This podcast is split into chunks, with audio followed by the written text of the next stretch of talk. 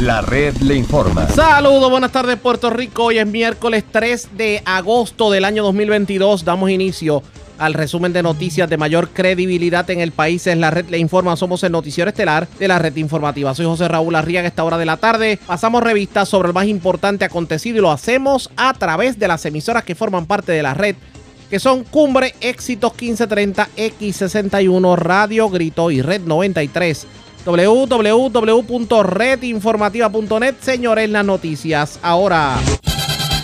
Las noticias. La red le informa. Y estas son las informaciones más importantes en la red le informa para hoy, miércoles 3 de agosto. Describen como deprimente el panorama en algunas zonas del Centro Médico de Río Piedras. De hecho, legisladores visitaron la sala de emergencia y el hospital universitario y lo que encontraron fue el caos. Empleados de la salud amanecen en centro médico en protesta para exigir justicia salarial. De hecho, atribuyeron la fuga y falta de personal a los sueldos poco competitivos que se le pagan a los empleados de la salud. Hay quienes cobran menos que un food por atender pacientes en sala de emergencia. Rescatan hombre que sufrió crisis emocional en Guánica. El municipio había confirmado que el joven empresario estaba a salvo. Lo cierto es que esta situación provocó la movilización de un pueblo preocupado por la salud emocional del comerciante. ¿Cómo ayudamos a las personas con estas situaciones? Hoy hablamos en esta edición con una profesional de la conducta. ¿Verdaderamente viviremos una rebaja en la factura energética tal y como la prometió el negociado de energía? Hay quienes entienden que el recibo de energía eléctrica nos va a llegar igualito Escuchen esto, lo único que cuestiono es el enamoramiento del gobernador con Luma, así dice el alcalde de Lares, Fabián Arroyo, quien dice no entender por qué Pedro Pierluisi no le reclama a Luma acción ante la situación de continuos apagones y fluctuaciones de voltaje que según indicó ya caen en lo insostenible. Conductor muere al chocar con árbol en Naguabo. Dos menores resultaron heridos en accidente en carretera de Gurabo. Dos policías resultaron heridos durante persecución de asaltantes en Toabaja. Varios detenidos por drogas en Isabela y Aguadilla. En condición estable, hombre al que su padre le entró a cantazos con un palo lleno de clavos. Esto ocurrió en Canóvanas y detienen hombre que era buscado por violencia de género en Plan Bonito Cabo Rojo. También radican cargos criminales contra sexagenario de nacionalidad dominicana que abusó de su hija biológica desde que tenía 7 años hasta que cumplió 23 años. Esta es la red informativa de Puerto Rico. Bueno, señores, damos inicio a la edición de hoy miércoles del noticiero estelar de la red informativa de inmediato a las noticias. Señores, un cuadro deprimente fue lo que encontraron varios legisladores en medio de una vista pública que tuvieron la oportunidad ayer de llevar a cabo una visita sorpresa a la sala de emergencia y a varios lugares dentro del hospital del Centro Médico de Río Piedras una visita sorpresa. De hecho, tuvieron la oportunidad los legisladores no solamente de pisar la sala de emergencia, sino también, por ejemplo, eh, la unidad de neurocirugía, el intensivo del hospital universitario, entre otros. Y lo que allí hay le para los pelos a cualquiera. No solamente eso, sino que se evidencia la falta de personal, que es lo que hemos estado denunciando desde la semana pasada. La presidenta de la Comisión de Salud de la Cámara de Representantes, la representante Sol Higgins, la tengo en línea telefónica. Vamos a hablar sobre eso que encontraron y la pregunta que nos hacemos es, el que eso se viva nada más y nada menos que en el centro asistencial más importante del Caribe. Representante, saludos, buenas tardes, bienvenida a la red informativa. Saludos, Aleja, buenas. Y es así como dice, que esto ocurra en el centro más importante del país es una situación, como decimos en el campo, arriesga para pelos. Eh, fue triste, inmediatamente entramos al lugar, yo no pude prácticamente aguantar las ganas de, querer llorar, porque imaginarme un familiar mío allí, eh, no, ¿verdad? Nadie quiere pasar por una situación como esa. O sea, que sin temor, sin, sin ánimo de exagerar la nota, eh, aquellos comentarios que escuchábamos de la gente de que allí, de que allí literalmente dejan morir la gente, eh, que los tiran así a una esquina, ¿es cierto? Pues mira, Ariaga, yo no puedo aseverar que allí dejan morir a la gente, porque yo te tengo que decir que allí hay unos empleados que nosotros tenemos que decirle usted y tenga, dan el 300, 400 y 500%. Cuando nosotros para hacerte una pequeña, eh, ¿verdad?, esta historia de lo que vimos. Antes de entrar por aquella puerta de la sala de emergencia, lo primero que nos pasa es al compañero Jesús Manuel Ortiz, al compañero Jorge Alfredo Rivera Segarra y al compañero Héctor Ferrer y a esta servidora, es que frente a la puerta de sala de emergencia hay un grupo de personas y nos dicen, usted ven a aquella joven que viene caminando por allí vestida de azul, cuando nosotros miramos hacia la derecha, obviamente venía una persona caminando, una joven, eh, venía un poco a lo lejos, pero sí, era efectivamente venía esa persona. Eh, ella tiene un sobre en la mano y con ese sobre en la mano que ella tiene, ella viene a renunciar, porque aquí no quieren hacerle un acomodo razonable. Esa joven quiere continuar sus estudios y necesita salir 15 minutos antes para poder llegar a tiempo a sus estudios y no quieren hacerle ese arreglo y ella viene a renunciar. O sea que no tan solo estamos en escasos de personal, sino que el personal que está allí adentro que necesita probablemente seguir estudiando, que necesita algunos arreglos. Hace, hace unos meses, Arriaga, a nosotros nos llamó una persona embarazada que necesitaba ayuda para poder eh, que se le ayudara con unos, con unos horarios, embarazada. Y tuvo que llamar a la comisión para que nosotros pudiéramos intervenir por ella. Yo creo que eso, eso, eso es innecesario. Allí hay un personal administrativo que tiene que ser sensible ante las situaciones que, viven los empleados allí no tan solamente se trata de dinero, se trata de muchas cosas más y tenemos que ser sensibles ante estos reclamos. Y luego que entramos a la sala de emergencia, luego que pasamos por aquella puerta, pues efectivamente, si tengo que decirte algo, es que hace alrededor de 10 años yo visité el centro médico por una situación de un, familiar que estaba allí.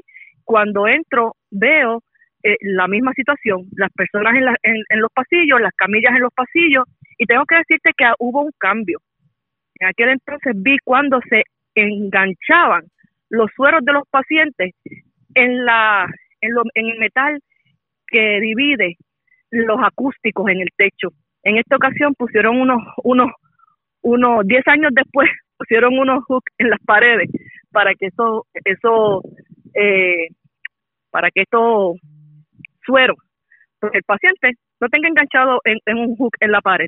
Esa fue la única diferencia que vi lamentablemente la salud en Puerto Rico no es prioridad y no voy a echarle culpas aquí al gobernador y no voy a echarle culpas. El gobernador tiene la, la, la decisión probablemente más importante de todos sus cuatrenios y es atender con sensibilidad y con prioridad la salud de los puertorriqueños y puertorriqueñas. Pero ¿qué es que está pasando aquí? Que se eh, porque, bueno, vamos a tratar de dividir el análisis. Vamos a comenzar primero con, la escasez de personal. Decía ayer el presidente del Colegio de Médicos que no entendía cómo es posible que personas que laboran en sala de operaciones, que tienen que atender pacientes, cobren mucho menos que una persona en un fast food. Totalmente, eso es una barbaridad. Eh, entonces, pero si, si el, el presidente del colegio dijo eso, el señor Mata hace una, una semana, hace unos días, en televisión dijo que el problema no era de dinero. Entonces, hay una información que, que, que aquí no, no se sabe ni la hora que es, que aquí nos damos cuenta que no hay voluntad, que aquí nos damos cuenta que hay un problema de administración, que no hay una logística, no, no hay una logística, no hay un protocolo de administrativo, no estoy hablando de protocolos de salud, estoy hablando de un protocolo administrativo de que, de que no tan solo se le suba el sueldo, sino de que se aseguren de que todas las partes estén funcionando eh, eh, correctamente. Ayer mientras nosotros estábamos visitando la sala de emergencia, habían alrededor, según nos informan las personas allí, de 91 pacientes. Uno de los doctores eh, que nos, ¿verdad? que nos atendió, que nos recibió, porque nosotros obviamente fuimos sin avisar, fuimos, hicimos una visita sorpresa, porque sabemos que si se lo decimos a alguien, pues se van a preparar y, y, vamos a encontrar todo muy bonito y cuando y cuando hubiera a lo mejor información, pues pues todo iba a estar muy bien, cuando la realidad es otra. Cuando nosotros estamos escuchando al, director médico, nos dice que, que en el piso habían alrededor de 20 enfermeras para 91 pacientes. Y nosotros básicamente, pues es terrible. 20 enfermeras para 91 pacientes es terrible. Pues no, esa no era la verdad. Según nos informan los empleados, ahí habían 12 enfermeras para 91 pacientes. Así que si el problema no es de dinero, ¿de qué es el problema? Administrativo. ¿En qué se están llevando el dinero? ¿Por qué no se le está dando el sueldo que esta gente trabaja para eso? No es que se lo merece porque son, no, no, esta gente está sudando la gota gorda. Y cuando digo sudando la gota gorda, Arriaga es literal.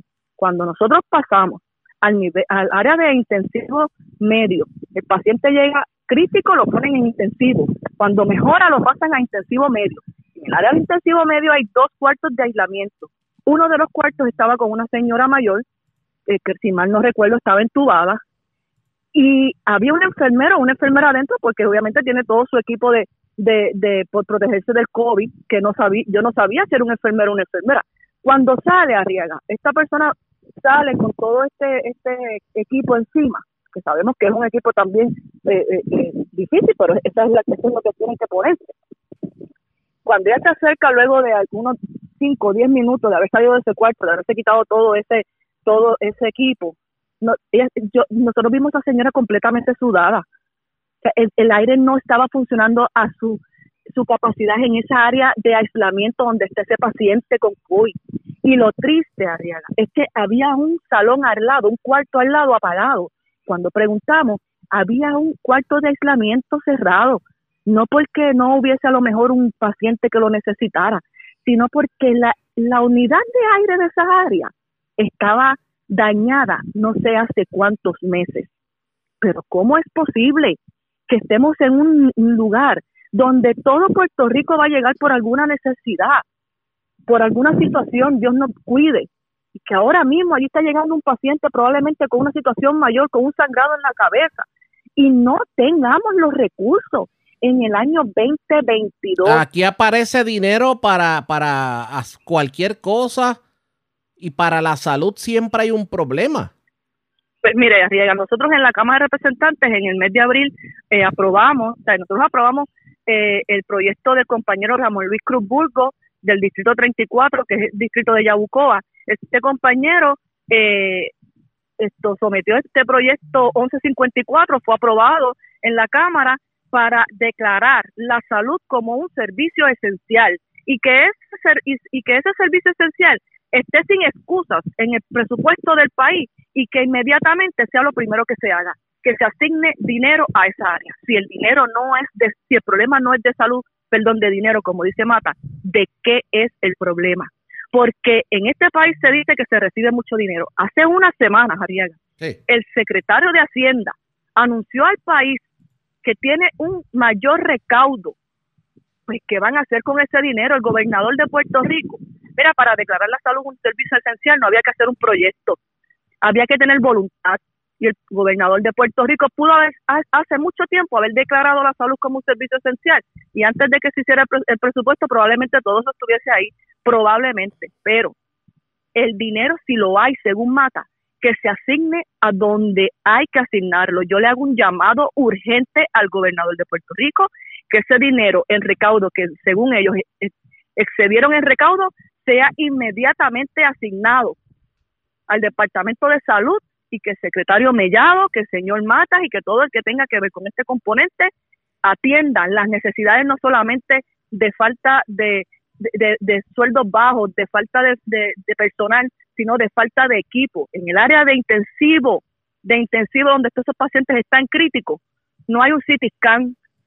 ¿Cómo es posible que no hay un CT scan para que estos doctores puedan evaluar si el sangrado de esa persona ya ha mejorado, si no ha mejorado dentro de ese cerebro. Esto es un asunto urgente, esto es una emergencia, igual como estaba el, COVID, igual como estamos, eh, como se ha declarado la viruela del mono. Esos no son los únicos asuntos en el país, en el área de salud que hay que atender. Claro que son importantes, pero mientras tanto, en el Centro Médico de Puerto Rico, hay personas allí hace dos días, hace tres días, esperando que se les diga si se les puede operar, si no se les puede operar, si cuándo hay turno, cuándo no hay turno. Dos y tres días esperando en una silla plástica. No pinta bien. Esto definitivamente no, pinta bien. Esto es un desastre, esto es un desastre, esto es, un, eh, es triste, esto no solamente es falta de voluntad del gobierno de Puerto Rico, esto es falta de sensibilidad. Y si el ser humano pierde su sensibilidad, pierde todo. si nosotros no somos capaces de ponernos en los zapatos de los demás, si nosotros no somos capaces de que nos duela lo que está pasando, el, el enfermo, el enfermero, ese, ese empleado, el centro médico y en los hospitales del país, nosotros hemos perdido lo mejor que podamos tener como seres humanos. Aquí hay una frase que yo quiero compartir con usted, porque ya que atendimos el tema de los empleados, también tenemos que atender el de las instituciones hospitalarias y los médicos. La frase dice lo siguiente.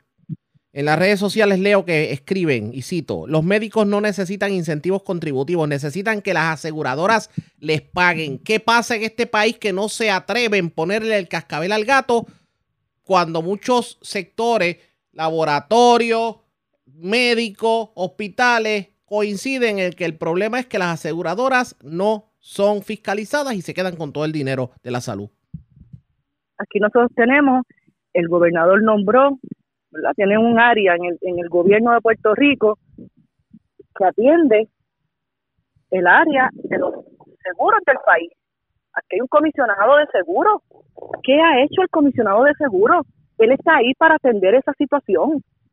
Nosotros en la rama legislativa sometimos la resolución 274 para atender unas leyes que, que tiene paralizada la Junta, para atender la situación de los PBM, para atender la situación del 4%, para atender la situación de, del criterio médico. Nosotros en la Cámara de Representantes hemos hecho nuestra parte. Hace una, asignamos dinero, 11.8 dinero, 11.8 eh, millones para, para atender el problema. Pero está bien, estamos haciendo nuestra parte.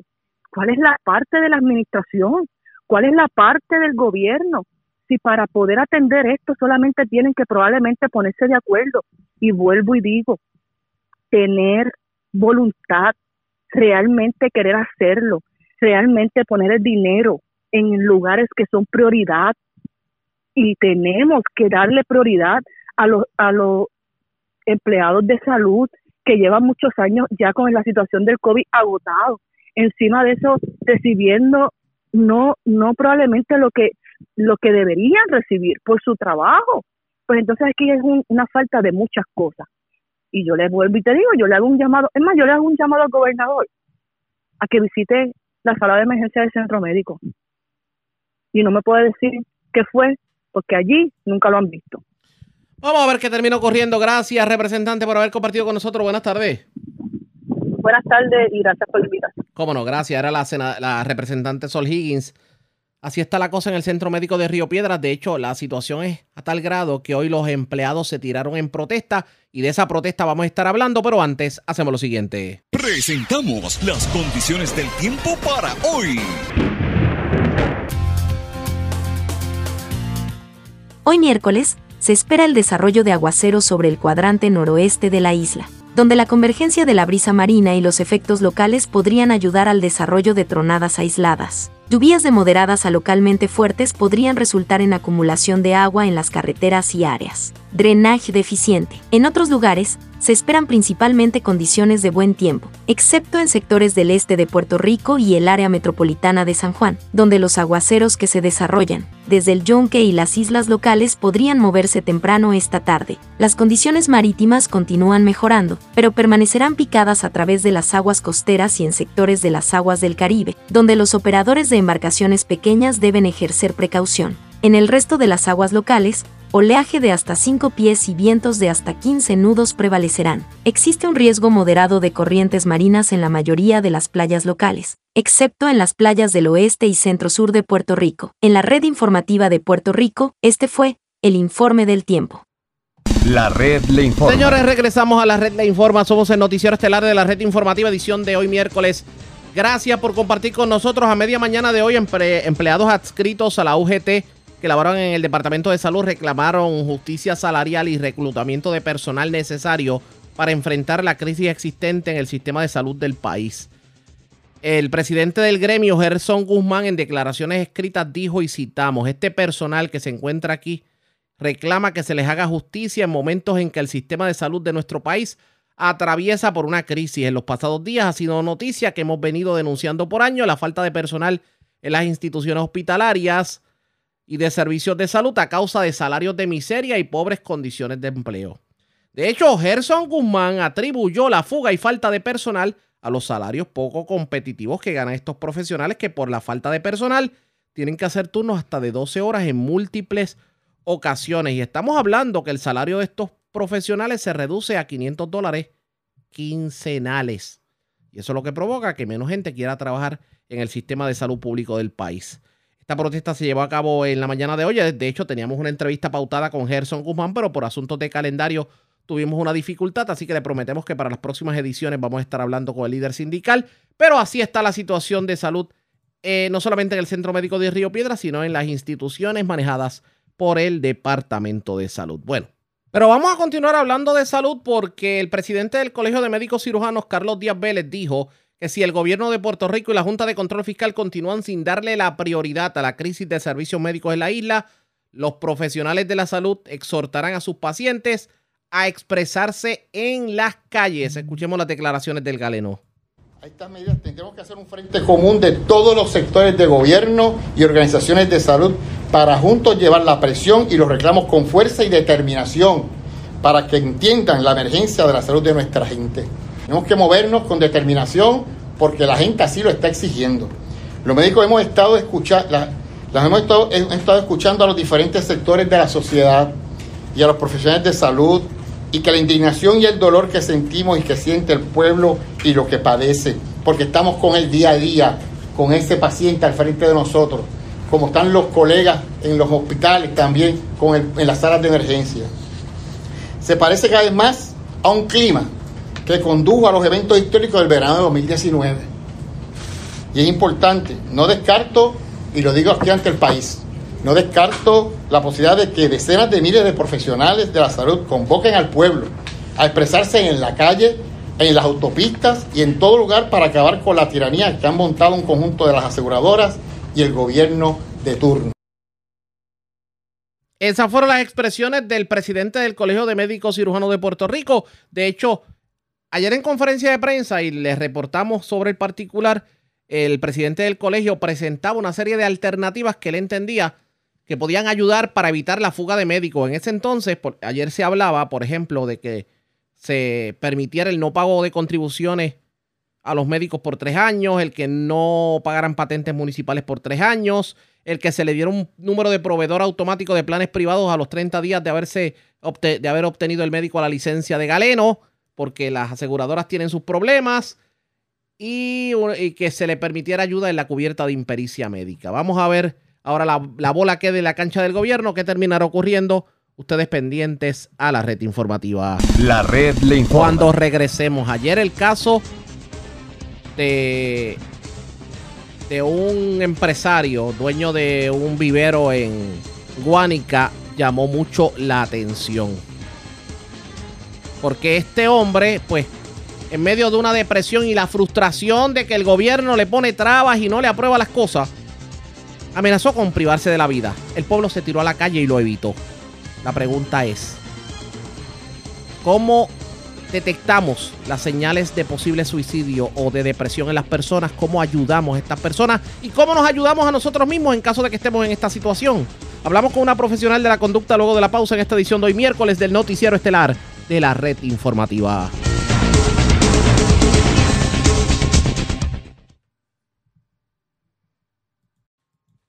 La red le informa. Señores, regresamos a la red le informa. Somos el noticiero estelar de la red informativa edición de hoy miércoles. Gracias por compartir con nosotros. Llamó mucho la atención y captó la, digamos, el sentir del pueblo o algo que ocurrió ayer en la tarde noche en Guánica. Un comerciante en medio de un de una crisis nerviosa y, depresiva, pues colocó mensajes en las redes sociales en donde pues, daba a entender que iba a atentar contra su vida. La situación fue tal que movilizó al pueblo. Se tiró a la calle el pueblo a buscarlo y a tratar de persuadirlo. Las autoridades también hicieron lo propio. Afortunadamente se logró atender esta situación de manera positiva. La pregunta es, ¿el pueblo ya está creando conciencia sobre cómo identificar señales de depresión de la gente y de, lo que pudiera ser un intento suicida? ¿Somos más tolerantes como pueblo? Yo tuve la oportunidad en la mañana de hoy de hablar con Sonia Santiago, profesional de la conducta, y esto fue lo que nos dijo sobre el particular. Mira, definitivamente tenemos que agradecer y felicitar a toda esa gente linda que se personó y que se movilizó y que se activó para salvar la vida, Pellito. Eh, fíjate, el poder de las redes sociales, así que qué bueno, qué bueno que sirven de algo positivo, porque a veces escuchamos que todo es negativo en las redes, ya tú sabes, pero hay cosas buenas también. Pues mira, eh, los mensajes que, se, que él escribió eh, tienen que ver con regalar posesiones, lo que se escuchó, el coraje que siente por las razones que sean, con el gobierno. O sea, que esta persona está cargada emocionalmente. Cuando usted escuche o vea a una persona que se está despidiendo, que está regalando sus pertenencias, que incluso llega a llorar, eh, tómelo bien en serio.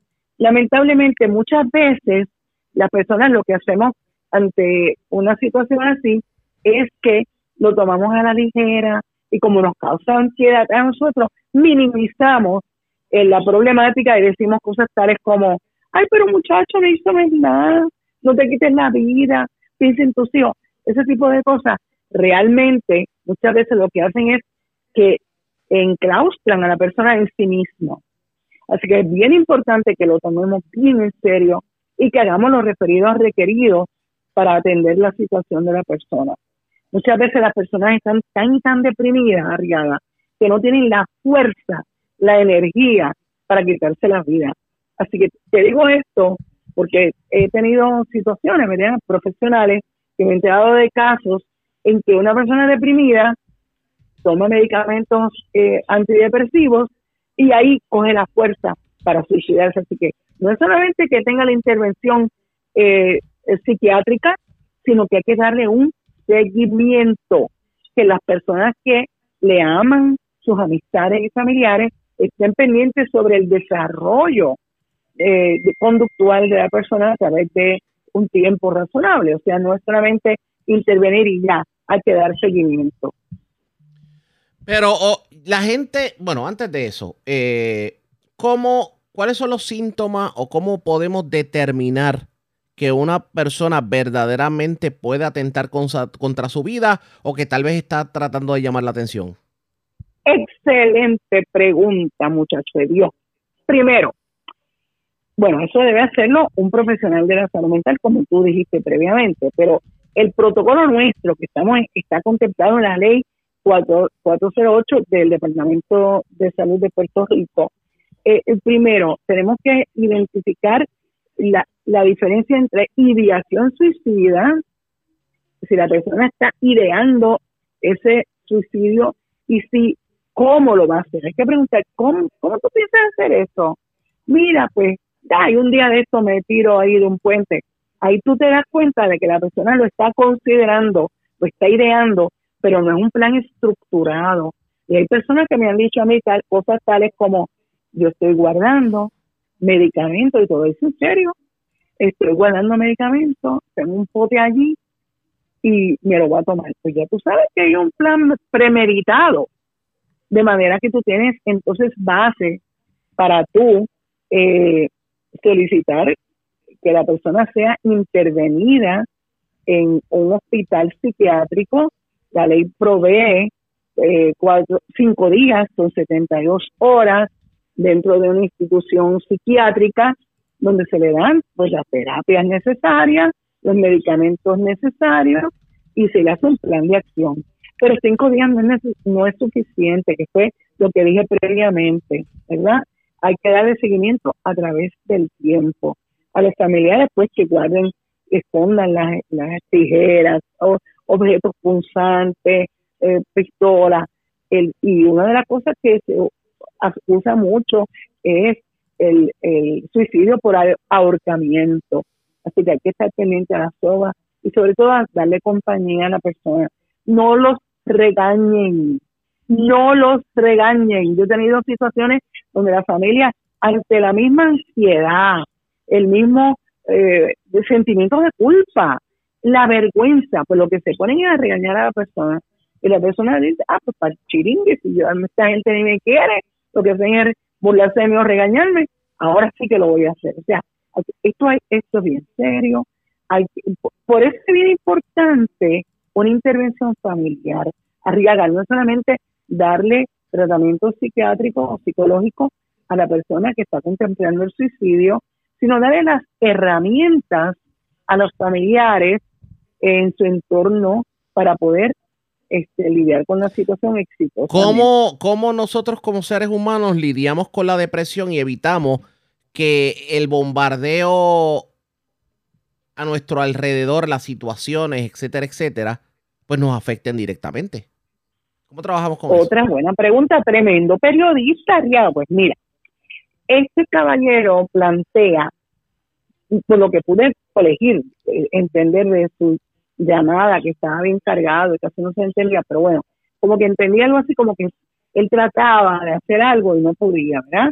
Como que trataba de echarle, asumir como tenía un negocio, que, que pues echarle para adelante la, el, el negocio. Eso fue lo que yo deduje de lo que escuché, pero bueno, a veces los seres humanos, nosotros nos ponemos unas metas que son un poco irrealistas, porque las condiciones materiales en nuestro entorno a veces nos imposibilita. Por eso es bien importante, gobierno tome, tome nota, es importante la permisología que se facilite a la clase trabajadora, a los negociantes, para que puedan echar para adelante sus negocios y que el gobierno no se convierta en una traba. Eso es bien importante. Eh, así que la persona a veces se carga porque tiene unas metas bien altas. Pues mira, establece otras prioridades. O sea, yo no quiero hablar en específico de este caso porque sería irresponsable de mi parte ponerme a hablar en detalle del caso en sí, voy a hablar en general, ¿verdad? Es importante que nosotros como seres humanos pongamos unas metas que sean, eh, que se puedan realizar, que sean realizables.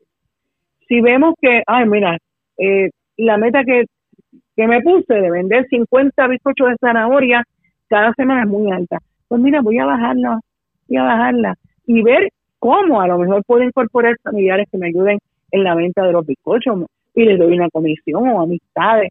O sea, desarrollar un plan A, plan B, plan C. Y si la cosa no funciona con la venta de bizcochos, pues mira, no me funcionó, voy a ver qué otra cosa puedo hacer.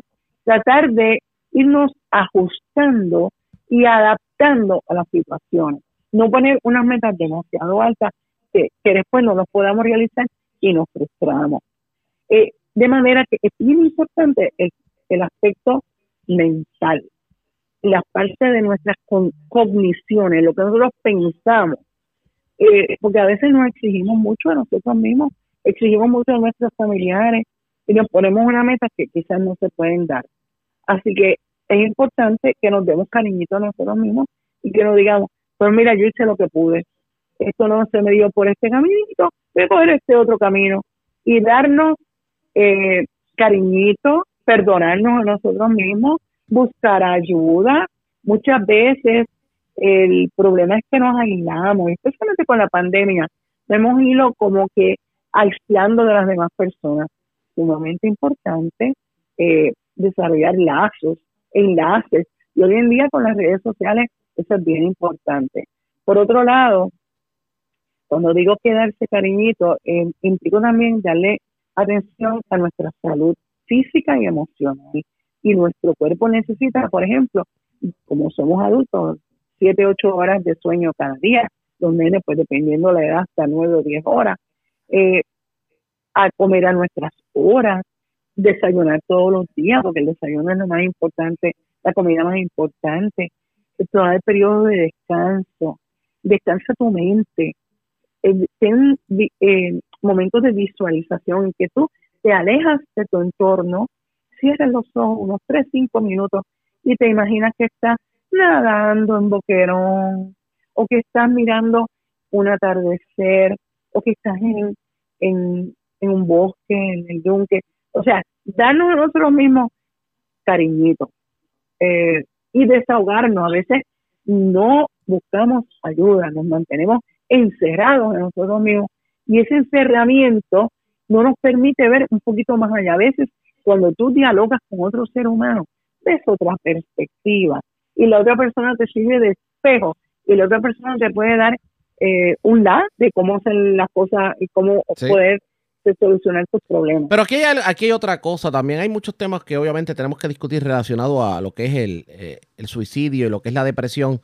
Pero yo me pregunto, aquí el gobierno, las autoridades, las propias escuelas están educando a la gente para se está dando, digamos, la enseñanza adecuada para poder no solamente lidiar con una depresión que uno viva, sino para poder ayudar a aquellos que tengan algún grado de depresión o tengan alguna situación emocional?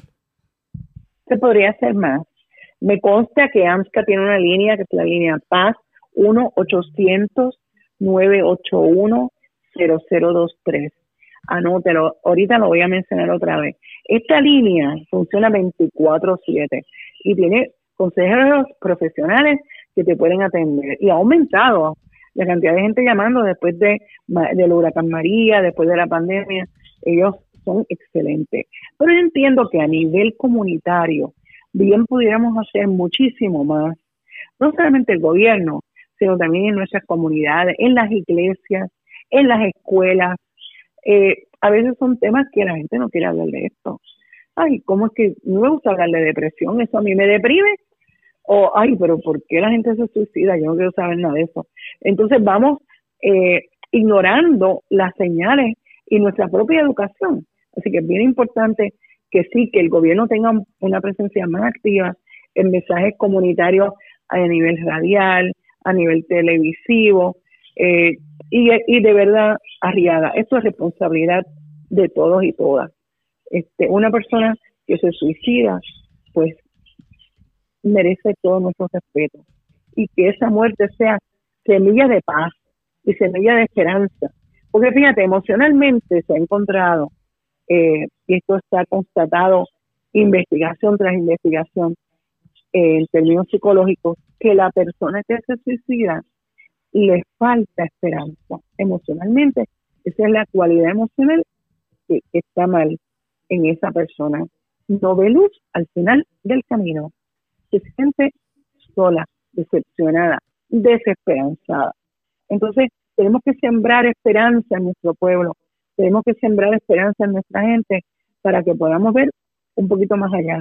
Y ustedes, los medios de comunicación, son bien importantes en el proceso. Así las cosas, si usted es una persona que pues, está pasando por un momento difícil y ha pensado en el suicidio, o conoce a alguna persona que esté, esté amenazando con atentar contra su vida, Usted puede comunicarse con la línea Paz. Ahora es más fácil. Ahora solamente marca el 988. Repetimos, 988. Solamente tres números. Y el sistema le comunica directamente. El teléfono le comunica directamente con la línea Paz de, de AMSCA. Y ahí le pueden dar la ayuda que necesita en el momento. Antes era el 1-800-981-0023, pero ahora es más fácil. El 988. Usted marca el 988 como si fuera a marcar el 911, pero marca 988. Y ahí se le puede dar ayuda sobre el particular. Estos casos definitivamente los vamos a continuar atendiendo. Ustedes pendientes a la red informativa. La red le informa. Cuando regresemos las noticias del ámbito policíaco más importantes acontecidas, entre las que tenemos que destacar. Dos policías resultaron heridos en una persecución ocurrida en Toa Baja. Aparentemente eh, una persona eh, pues murió en medio de la balacera. Y dos personas fueron arrestados. Es la información que tenemos al momento. También una persona murió en un accidente de tránsito ocurrido en Naguabo. En otros incidentes ocurridos, una persona resultó herido de bala en Aguadilla. Y también le radicaron cargos criminales a un empleado de, de una tienda de cannabis por apropiarse del dispensario, apropiarse de droga.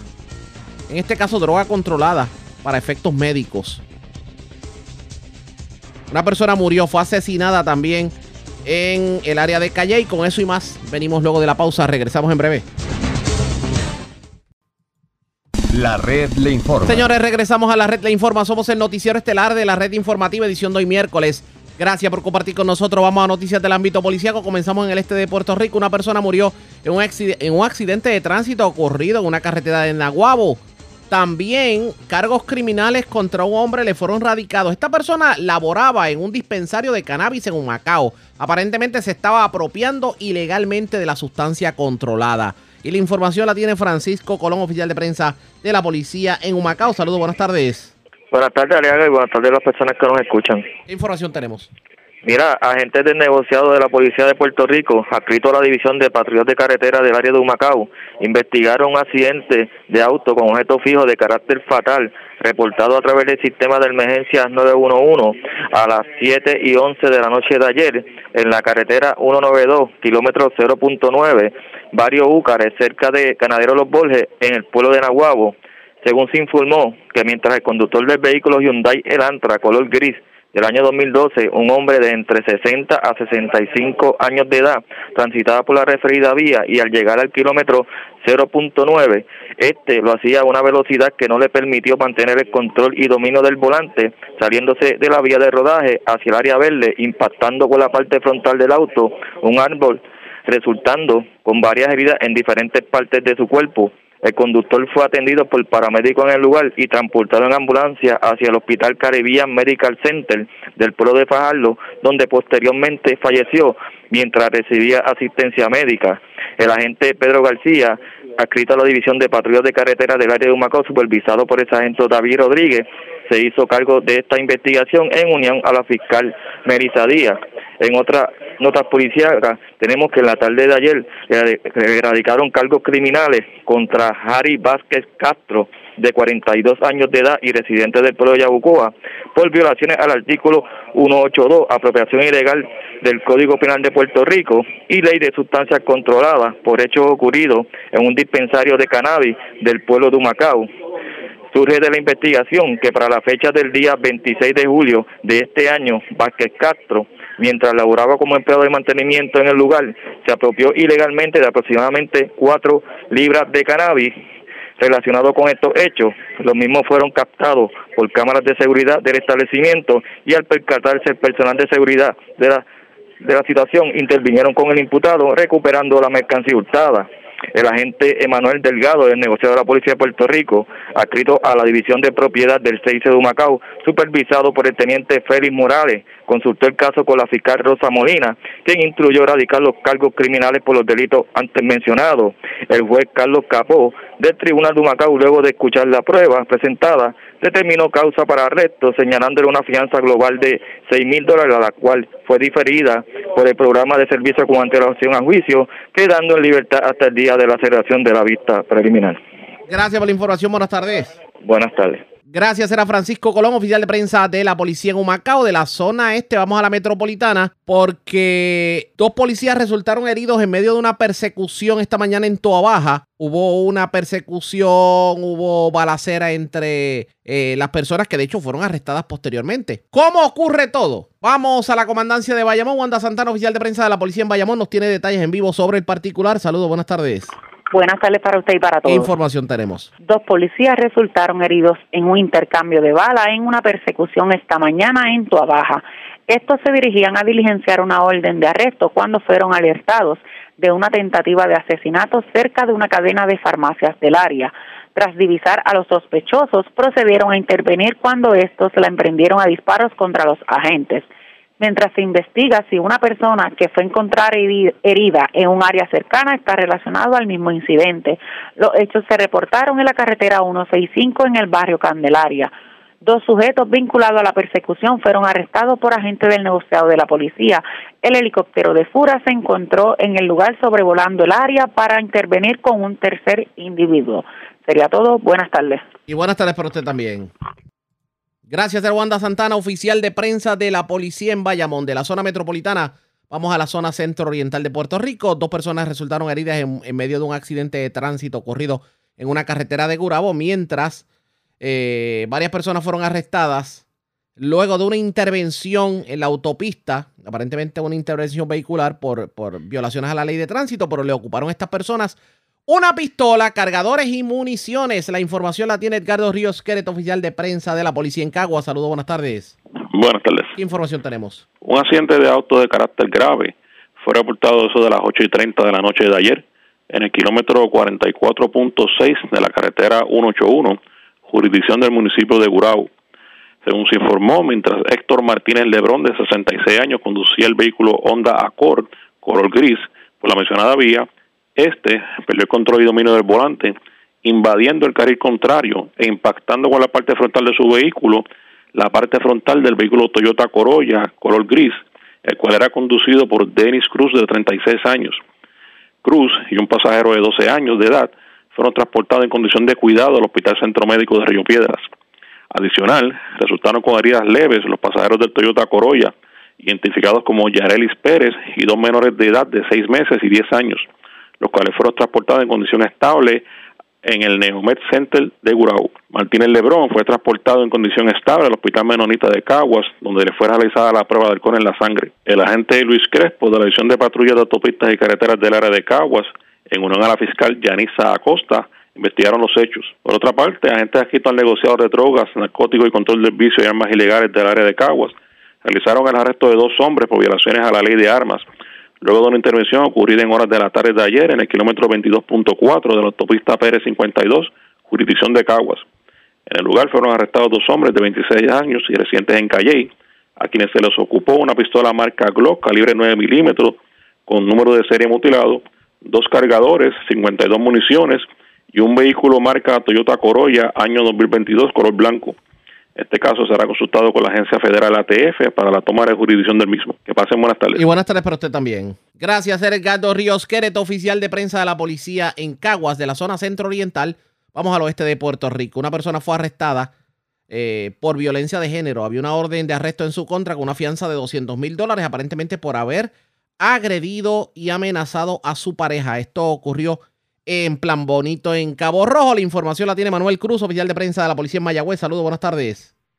Saludos, buenas tardes. El negociado de inteligencia y arrestos de la División de Arrestos Especiales del área de Mayagüez, acreditar negociado de la Policía de Puerto Rico, bajo eh, la supervisión del teniente Jason Reyes, lograr el arresto de un individuo contra quien pesaba una orden de arresto en ausencia por violación a la ley 54, hechos ocurridos el 22 de julio de este año en Corriente, en el municipio de Cabo Rojo se arrestó a Osvaldo Maltés Díaz, de 40 años, residente en la parcela San Romualdo, en Olvigueros.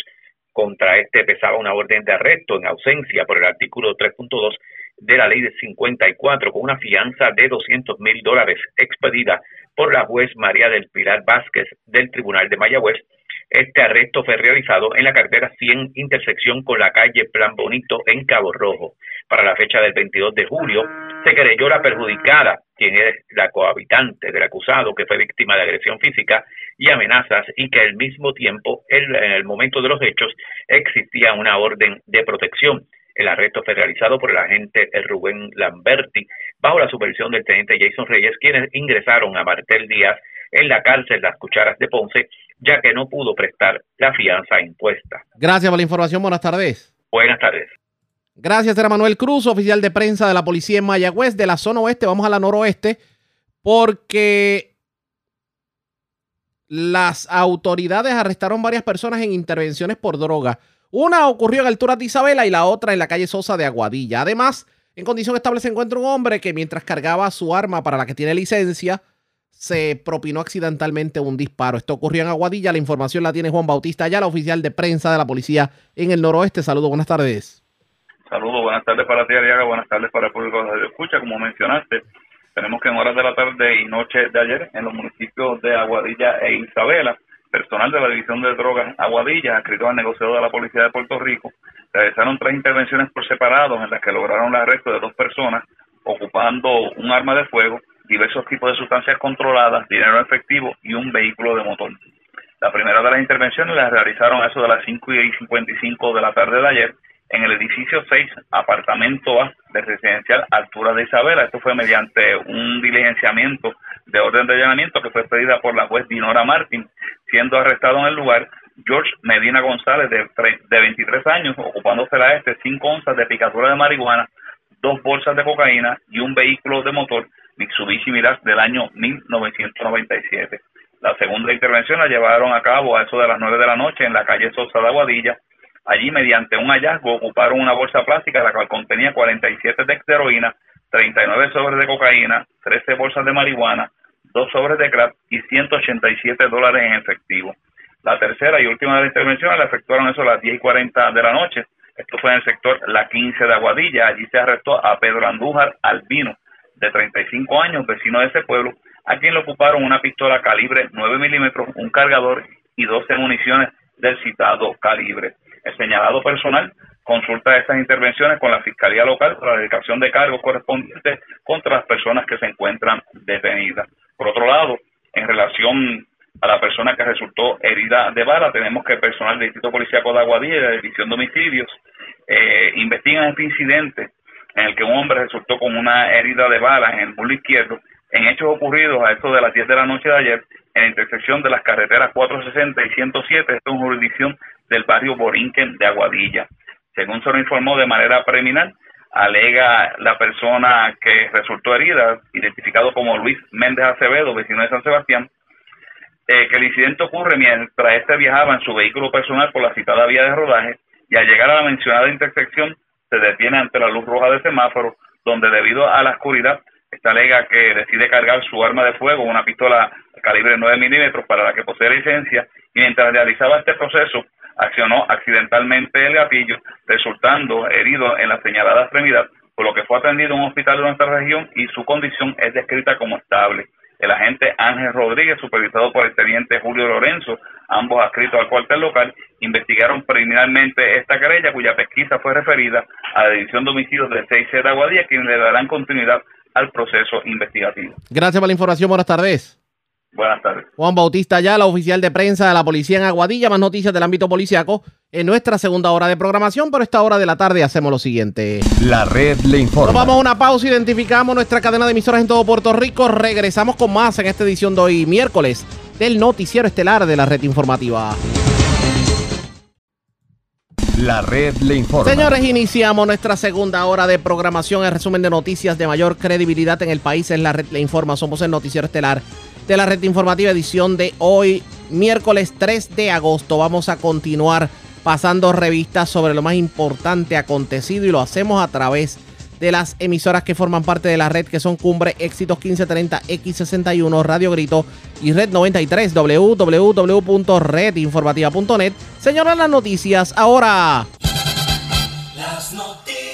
La red le informa. Y estas son las informaciones más importantes en la red le informa para hoy, miércoles 3 de agosto. Describen como deprimente el panorama en algunas zonas del Centro Médico de Río Piedras. De hecho, legisladores visitaron la sala de emergencia y el hospital universitario y lo que encontraron fue el caos.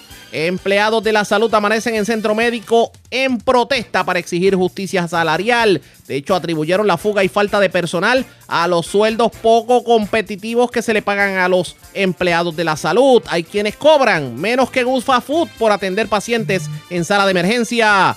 Rescatan hombre que sufrió crisis emocional en Guánica. El municipio había confirmado que el joven empresario estaba a salvo. Lo cierto es que esta situación provocó la movilización de un pueblo preocupado por la salud emocional del comerciante. ¿Cómo ayudamos a las personas con estas situaciones? Hoy hablamos en esta edición con una profesional de la conducta. ¿Verdaderamente viviremos una rebaja en la factura energética tal y como la prometió el negociado de energía? Hay quienes entienden que el recibo de energía eléctrica nos va a llegar igualito Escuchen esto, lo único que cuestiono es el enamoramiento del gobernador con Luma, así dice el alcalde de Lares, Fabián Arroyo, quien dice no entender por qué Pedro Pierluisi no le reclama a Luma acción ante la situación de continuos apagones y fluctuaciones de voltaje que según indicó ya caen en lo insostenible. Conductor muere al chocar con árbol en Naguabo. Dos menores resultaron heridos en accidente en carretera de Gurabo. Dos policías resultaron heridos durante persecución de asaltantes en Toabaja. Varios detenidos por drogas en Isabela y Aguadilla. En condición estable, hombre al que su padre le entró a cantazos con un palo lleno de clavos. Esto ocurrió en Canóvanas y detienen hombre que era buscado por violencia de género en Plan Bonito Cabo Rojo. También radican cargos criminales contra sexagenario de nacionalidad dominicana que abusó de su hija biológica desde que tenía 7 años hasta que cumplió 23 años. Esta es la red informativa de Puerto Rico. Bueno, señores, damos inicio a la segunda hora de programación en Noticiero Estelar de la red informativa de inmediato las noticias. Eh, a principio de semana, nosotros les hablábamos a ustedes sobre una decisión tomada el fin de semana por el negociado de energía, en donde se confirma que en este mes de agosto nos va a llegar más bajita la factura energética, por lo menos en 2.75 centavos el kilovatio hora menos de lo que pagamos en el mes anterior. La pregunta es, ¿tendrá sentido esta rebaja a pesar de que el aumento que se dio en agosto fue de casi 5 centavos el kilovatio hora? ¿Verdaderamente vamos a ver una rebaja en la factura energética? Pues Ayola Viraya tuvo la oportunidad de hablar con el ingeniero Tomás Torres Placa, que como ustedes saben y para el que no sepa le orientamos, es el representante del consumidor ante la Junta de Gobierno de la Autoridad de Energía Eléctrica y esto fue lo que dijo sobre el particular. Pues mira, eh, es importante enmarcar este aumento eh, dentro de, su entorno correcto para evitar eh, falsas expectativas de unas rebajas sustanciales en, el costo energético. El 29 de junio, 29 de junio pasado, hace un mes y unos días, dos o tres días, se aumentó la tarifa eh, para el trimestre de julio, agosto y septiembre en 4.68 centavos. Obviamente eso es algo que, que, puso para el mes de julio, porque lo, lo pagamos. Un costo para el nivel eh, residencial de cerca de 35 centavos y para el nivel eh, comercial pequeño 37 centavos y el industrial mediano y grande estaba entre 34 y 35 centavos, algo totalmente inaceptable. En la reunión de la Junta de Gobierno del pasado 30 eh, de, perdóname, 20 de julio, se indica que los costos de combustible eh, estaban bajando. Bajó de junio a julio y bajó de julio a agosto y se proyectaba que entre agosto y septiembre podría bajar también. Inmediatamente en la misma reunión de Junta de Gobierno se discutió pasar esos ahorros a los consumidores eh, el ejecutivo, el director ejecutivo pidió unas horas para verificar y al otro día sometió una moción el 21 de julio indicando al negociado que esto había sucedido. Eh, luego, una semana más tarde, el 28 de julio, Luma, eh, que es el, ente que hace estas gestiones según el contrato que hay de administración y operación del sistema eléctrico, somete esto al negociado de energía eh, el negociado toma la decisión el, el, domingo por la tarde, o, lo publica el domingo por la tarde, y pues, básicamente efectivo el primero de junio. Pero ¿de, ¿de qué se trata? Pues se trata de que los 4.68 centavos que nos aumentaron eh, para el trimestre completo se ajustan ahora, bajan 2.75 centavos para un aumento neto este mes, de, teniendo como base el mes de junio, de 1.93 centavos. En otras palabras, si lo fuéramos a ver eh, de manera redondeada, nos aumentaron 5 eh, para el trimestre de julio, agosto y septiembre, nos bajaron 2, nos bajaron 3, perdóname, para los meses de eh, agosto y septiembre. O sea, que sigue un aumento neto de cerca de 2 centavos. Ingeniero, em, entonces esto nos lleva, si lo llevamos al costo kilovatio hora, ¿cuánto estará el costo kilovatio hora para eh, agosto-septiembre?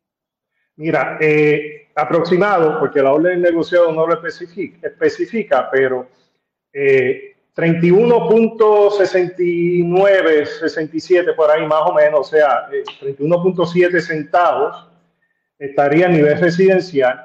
El comercial eh, pequeño estaría aproximadamente, ¿no? Y esto depende del consumo, como en 33 centavos, y el industrial grande y pequeño estarían como en 31. O sea que como quiera, para los meses de mayor calor, vamos a estar sobre 31 centavos el kilovatio hora. ¿Y, por qué es esto, Ayola? Porque no se tomaron unas medidas ordenadas para mitigar esto, más allá de, del tranque que hubo entre el Ejecutivo y la legislatura, de utilizar únicamente eh, dinero del Fondo de Seguro del Estado, que se requería legislación. Y esto es muy importante, porque anteriormente se mitigó con fondos ARRA 70 millones en septiembre del año pasado y no se requirió legislación. Pero ahora como que se buscó una manera un poco eh, fuera de lo común para mitigar eh, este, este aumento, ¿no? Y se trató de pasar una legislación para sacarle dinero a la Corporación de Fondo de Seguro del Estado y eso no pasó eh, por el proceso legislativo. O sea, no hubo una, oye, y estamos en esto desde enero, porque aunque la guerra, el conflicto bélico en Europa del Este comenzó en febrero, pues ya desde enero comenzaron a subir los precios. O sea, no hubo una estrategia Y, por eso estamos como estamos. Ingeniero, te quiero decir algo muy, muy importante, Ayora, que, que esto no salió en el comunicado, pero lo dice la orden. Y es un dato muy, muy, muy significativo. Eh, la orden de negociado, una orden extensa de 23 páginas, establece que para el mes de junio, eh, debido a, a, los caros que está la, la, electricidad, ¿no? pues la gente no pagó eh, su factura en su totalidad y la autoridad dejó de recaudar 48 millones de dólares, lo cual implica que es lo que hablamos contigo en, en pasadas entrevistas y hablamos con otros medios también, que no tener una estrategia clara de mitigación no solamente es malo para tu bolsillo, para mi bolsillo, para la economía, sino que la misma Autoridad de Energía Eléctrica, dentro de su proceso de quiebra, dejó de cobrar una cuarta, una quinta parte de lo que factura mensualmente, porque la autoridad factura mensualmente entre 250 y 300 millones. Y en el mes de junio, por lo alto del costo del sistema eléctrico, 30 centavos el kilovatio hora, que 29 y pico, casi 30 estaba para ese momento, pues, pues se manifestó un déficit de 48 millones, como una cuarta, una quinta parte del consumo mensual. Eso es extremadamente preocupante y demuestra que la falta de acción planificada, ¿no? Más allá del negociado, más allá del Luma, esto es algo del gobierno central que tenía que haber buscado esos 210 millones que las agencias gubernamentales, corporaciones públicas y municipios le deben a la autoridad y si ese dinero se hubiese inyectado, hubiese habido mucho más flexibilidad para bajar la tarifa de diferentes formas. En, en ese sentido, ingeniero, es interesante lo que dice, porque el gobernador, eh, cuando comenzó a plantearse el tema de las deudas, él, él decía su discurso público que una cosa no tenía que ver con la otra, que, que las deudas no tenían que ver con el costo del combustible, pero era algo confuso, ¿no? Porque es dinero igual que inyecta. No, eh, mira, el no tener ese dinero allí es no tener flujo de caja. Y como funcionan estas órdenes de las comisiones de energía a través de todo Estados Unidos internacionalmente, que aquí se empezó a llamar comisión y se le cambió el nombre a negociado, pero es lo mismo, es que las comisiones de energía pueden diferir. Si viene un dinero futuro, como el caso de los 35 millones de FEMA, los famosos 35 millones, que eran 45, que después bajaron a 35, que anunció el presidente del negociado de energía en una vista en el Senado. Pues eso, 45 eh, millones se, se pudieron haber diferido como se difirieron, porque se difirieron ahora, pero sin crear una, una crisis o un problema de flujo de caja en la Autoridad de Energía Eléctrica, porque al tú no tener flujo de caja suficiente, no puedes eh, eh, diferir el recobro. Mira, en otras palabras, este aumento de los 4 centavos, si la autoridad, 4.68 centavos, si la autoridad de energía eléctrica hubiese tenido suficiente flujo de caja, un flujo de caja saludable, se pudo haber pospuesto, ¿no? Para recobrarse a través del año de una manera eh, menos abrupta y la autoridad pudo haber como que financiado es, ese dilatar en ese recobro, pero como la autoridad no tiene flujo de caja, y es bien importante señalar a Yola, es bien importante que la orden del negociado establece que eh, la Autoridad de Energía Eléctrica tiene 860 y pico millones de dólares en flujo de caja. Bueno, eh, obvian eh, un pequeño detalle, que 700 millones de esos 860 y pico son para las seis cuentas operacionales de Luma. ¿Ah?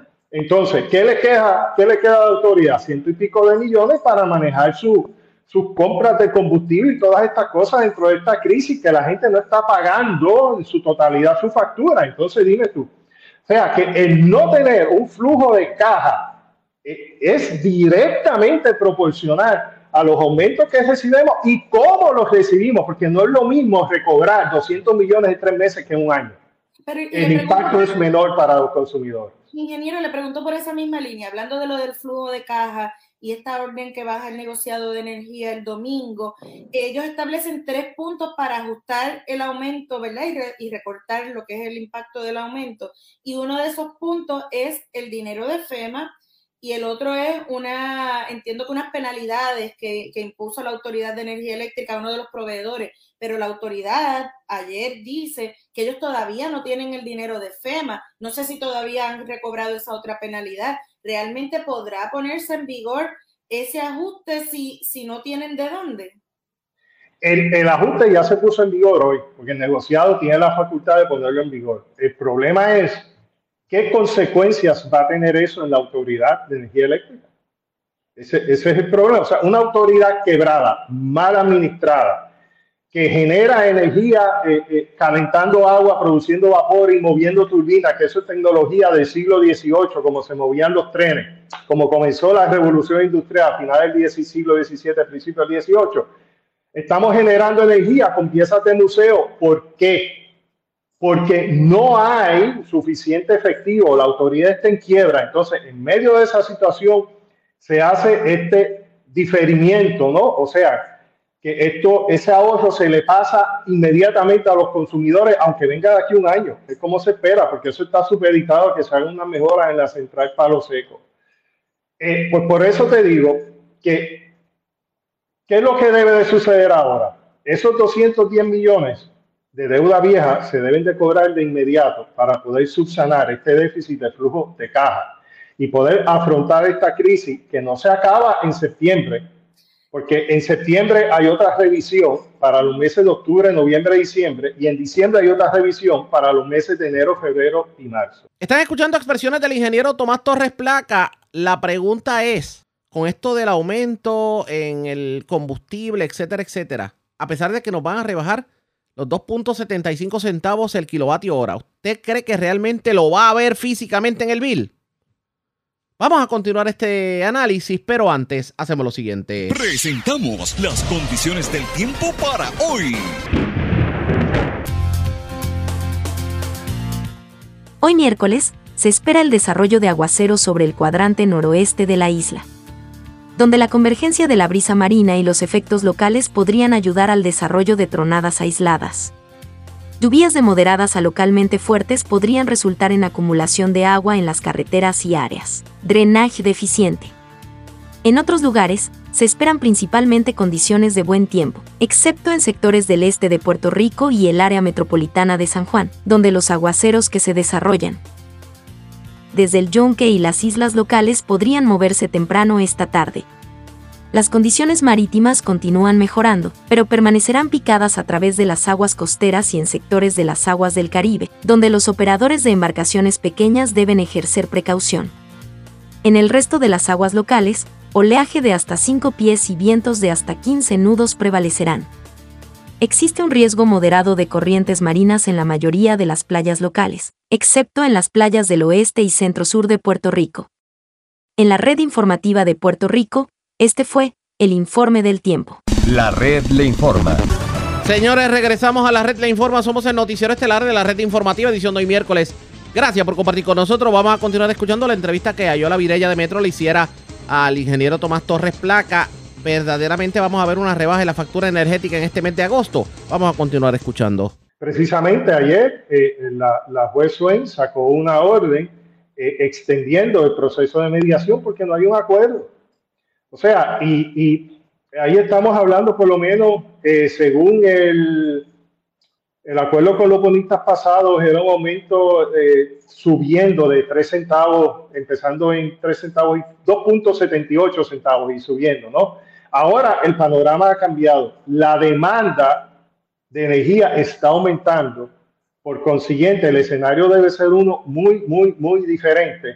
Y aquí hay algo muy importante, Ayola el gobierno, AFA, el gobierno central, la Junta de Supervisión Fiscal, debe de estar ojo avisor, porque no es lo mismo negociar una deuda con una demanda subiendo, que es lo que está pasando ahora, que con una demanda bajando. Con una demanda bajando, el cargo aumenta a través de los años, porque la demanda baja y el costo se tiene que repartir entre los que hay. Con una demanda en crecimiento, ese, ese ese cargo baja a través del tiempo porque hay más gente, hay más demanda, hay más consumo integrado a la red y ahora los carros eléctricos tienen una gran influencia en eso, entre, entre otras cosas ¿no? socioeconómicas que están pasando en Puerto Rico. Entonces, hay que estar bien pendiente porque si se toma como base una demanda decreciente o estable en lugar de una demanda en el alza, como está sucediendo ahora y se ha reportado en las pasadas reuniones de la Junta de Gobierno de la Autoridad de Energía Eléctrica, Pues eso es muy, muy perjudicial para los consumidores. En adición, en el caso de revisión tarifaria 2017, se destinaron cerca de 400 millones para el pago de la deuda. Y eso se está utilizando ahora para el proceso de quiebra y también para el, financiamiento del contrato de Luma, que es un contrato caro, tanto en su operación como en los 115 millones anuales que le pagamos a ellos. O sea que todas esas cosas hay que verlas, porque en mi opinión, con esos 400 millones anuales que se tienen de la tarifa actual que se paga, que es carísima, no debe haber razón alguna para eh, subir el costo de energía eléctrica porque está ahí en el Revenue Requirement aprobado el 10 de enero del 2017. Está, y después ratificado en marzo del 2017 en la decisión final, marzo 8. O sea, está claro, claro, claro. No hace falta eh, eh, un aumento en la tarifa. Si nos aumenta la tarifa porque no se hizo una gestión adecuada, como el pasado acuerdo con los bonistas, bendito, que eso tan malo era que, aún se canceló eh, eh, recientemente en marzo pasado. Ingeniero, antes de despedirnos, quisiera volver a un punto que tocó eh, sobre la resolución que emitió el negociado de energía, que establece que en junio la gente no pagó la luz, tal vez la factura completa o no la pudo pagar. ¿Hay un desglose? ¿Es el número total lo que da? ¿O hay un desglose de cuántos clientes eh, tal vez pagaron una fracción, cuántos dejaron de pagar el completo eh, esa, esa luz o, solamente lo que da es un número total. El, el desglose que se da es por el recobro, por concepto del ajuste de comprar el combustible y comprar energía. Se establece que eh, más de 48 millones de dólares no fueron recobrados por concepto del ajuste de combustible y 200 y pico de mil dólares no fueron recobrados, o fueron recobrados en exceso, perdóname, fueron recobrados en exceso por concepto de compra de energía. Y eso tiene que ver por cómo se dictaminó el, el, los ajustes pasados, ¿no? En la medida en que el consumidor no paga su factura, no la paga por completo, esas cláusulas de ajuste de combustible y compra de energía que a veces una es un negativo y otra es un positivo, dependiendo cómo el negociado lo vea cada trimestre, pues se deja de recobrar y crea un déficit. ¿Quieres que te diga algo? Si no hubiésemos tenido luz cara en 30 centavos el kilovatio hora, 29.7, eso es 30, para el mes de junio, la gente hubiese pagado en una mayor cantidad su factura y el, la rebaja en el costo de electricidad hubiese sido no 2.75, 5 o 6 centavos, porque el cálculo que hizo el negociado fue, tenemos un déficit de 48, tenemos un plus de 69 por ajuste de combustible, más tenemos un plus de los 14 millones de la multa Naturgy, más tenemos un plus de los 35 millones de FEMA. esa suma de esos positivos menos los 48 millones que se dejaron de recaudar dio el, esta rebaja de 2.75. Por lo tanto, por no haber mitigado y la gente no poder pagar su factura, que en un resumen, en términos generales, eso fue lo que sucedió. Eh, en lugar de recibir una, una disminución de 6 centavos el kilovatio hora y estar por debajo de los 30 centavos, recibimos un tímido eh, eh, eh, rebaja de 2.75, que nos quedamos en un alza neta de 2 centavos comparado con el mes de junio y un 45% de aumento comparado con el mes de diciembre, Ayola, que eso es lo importante. Porque esta rebaja, rebaja de 2.75 centavos es contra el aumento del mes de junio, no es contra la tarifa normal que teníamos en el mes de diciembre. Y todo esto acumulado es una suma de un 45% de diciembre para acá, incluyendo estos 2.75 centavos de rebaja. La verdad es que uno lo ve, es para verdad, las personas que a lo mejor no son buenas en matemáticas, eso es bien sencillo. Mucha gente está compartiendo en redes sociales el historial de su factura de la luz de diciembre al momento y uno ve esos saltos que son increíbles y las historias de las personas, ¿no? Yo soy una madre soltera, dos personas en un apartamento, eh, estuvimos de viaje, esta es la factura que me está llegando, menos consumo, más caro. Es increíble verlo así en las historias de la gente. Eh, Mira, y un dato muy importante. Es verdad que la luz está subiendo, pero si a usted su factura le llega más de dos veces, si usted pagaba 400 y le llega 800, si pagaba 300 y le llega a 600, que es un aumento más del 45% que hablamos. Eh, eh, si le llega más de dos meses y pone el 45% más de aumento comparado con diciembre, a poner 20 o 25% más por el consumo. O sea, eso está menos del doble. Si le llega más del doble, su contador puede ser que esté defectuoso, debe de protestar su factura. Hay un procedimiento en la página del operador donde usted puede eh, eh, contest, ¿no? Eh, eh, eh, protestar su factura eh, y, y el procedimiento indica que usted debe pagar un promedio de los pasados seis meses. O sea que la luz está cara, pero no está el doble ni el triple. O sea que mucho ojo avisor, porque hay deficiencias en el sistema eléctrico, hay mucho contador obsoleto, viejo. Eh, también si su factura es estimada, que lo dice, que dice una E de estimada, y usted ve que su consumo es el doble o el triple. No, no, no, no, no. Aquí, con todos estos aumentos y todo, no ha pasado el doble a partir de diciembre. Y con relación al mes pasado, no debe haber un, un aumento significativo. Así que si le llega una factura exagerada, además del doble, proteste su factura. La página del operador eh, eh, provee para que se haga electrónicamente, si no vaya a su oficina comercial. Eso es muy, muy importante. Expresiones del ingeniero Tomás Torres Placa sobre eso último, pues obviamente si usted ve que su factura llegó más del doble, protéstela porque no tiene sentido según el aumento. El que usted, por ejemplo, pagara 400 dólares de luz al mes y le llegara la factura, por ejemplo, de 800. Porque hay algo raro en el contador según indican. ¿Qué terminará ocurriendo? Veremos realmente esta rebaja energética. Ustedes pendientes a la red informativa. La red le Nos informa. vamos a la pausa cuando regresemos. Más noticias del ámbito policíaco y mucho más en esta edición de hoy, miércoles, del Noticiero Estelar de la red informativa. La red le informa. Señores, regresamos a la red Le Informa. Somos el noticiero estelar de la red informativa edición de hoy, miércoles. Gracias por compartir con nosotros. Hablando de energía eléctrica, los municipios de la montaña siguen sufriendo los dolores de cabeza de los continuos apagones y Lares no es la excepción. De hecho, hoy mismo hubo un sinnúmero de sectores sin energía eléctrica. Sobre el tema, Julia Bello de Radio Grito, la red informativa en el noroeste, habló con el alcalde Fabián Arroyo y escuche lo que dijo el alcalde sobre nuestros amigos de Luma Energy. defender a Luma o, o darle excusa a Luma. Luma no va a llegar. Luma está llegando eh, eh, cuando hay una avería mayor. Eh, si es más, cuando le dan una sede, falta servicio, llega. Si es un WR que bajo bajones de luz o mucha luz o, un cable que, botando chispa, no van a llegar, la verdad.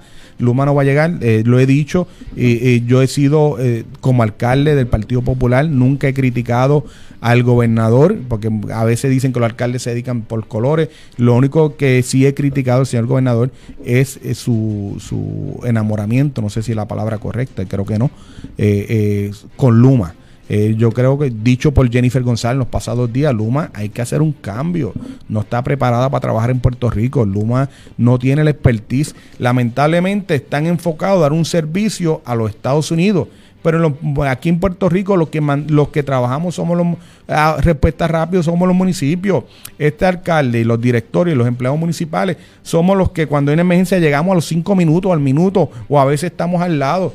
Luma a veces tiene que venir de Arecibo o de Aguadilla con de situaciones en Mayagüez, esperar dos horas resolverle al pueblo. Lamentablemente, por culpa de Luma, tenemos problemas de agua, se están quemando las bombas.